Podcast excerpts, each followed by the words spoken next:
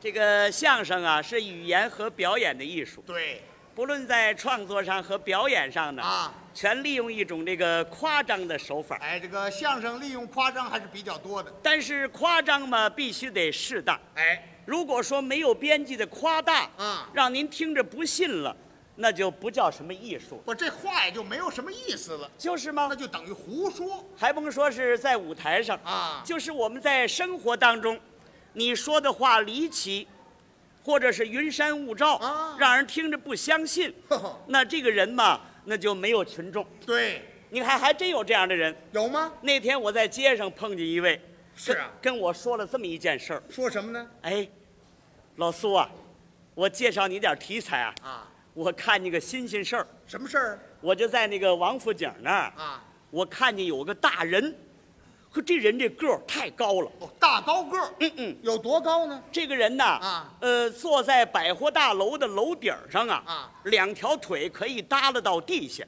啊，您说这不是胡这不是胡说吗？啊，您说有这事儿吗？啊，你啊不不不啊，这事儿还真是不新鲜，是吗？这是怨你少见多怪。哦，其实你说这大高个儿啊并不算高，是啊，那算个矬子那是。哦我看见人比你说那个儿高得多呀，哦，您看见有多高的人多呢？高的啊？跟您那么说吧，啊啊这人要是蹲在井里头啊，啊，这脑袋能顶着天怎么着？啊！蹲在井里，哎，脑袋能顶天，对，那他怎么不站起来？哎，不能站起来，为什么呢？一站起来把天顶个窟窿。你看，个儿太高了，不是哪有这事儿啊？哪啊哪有？啊！这是我们老家的事儿。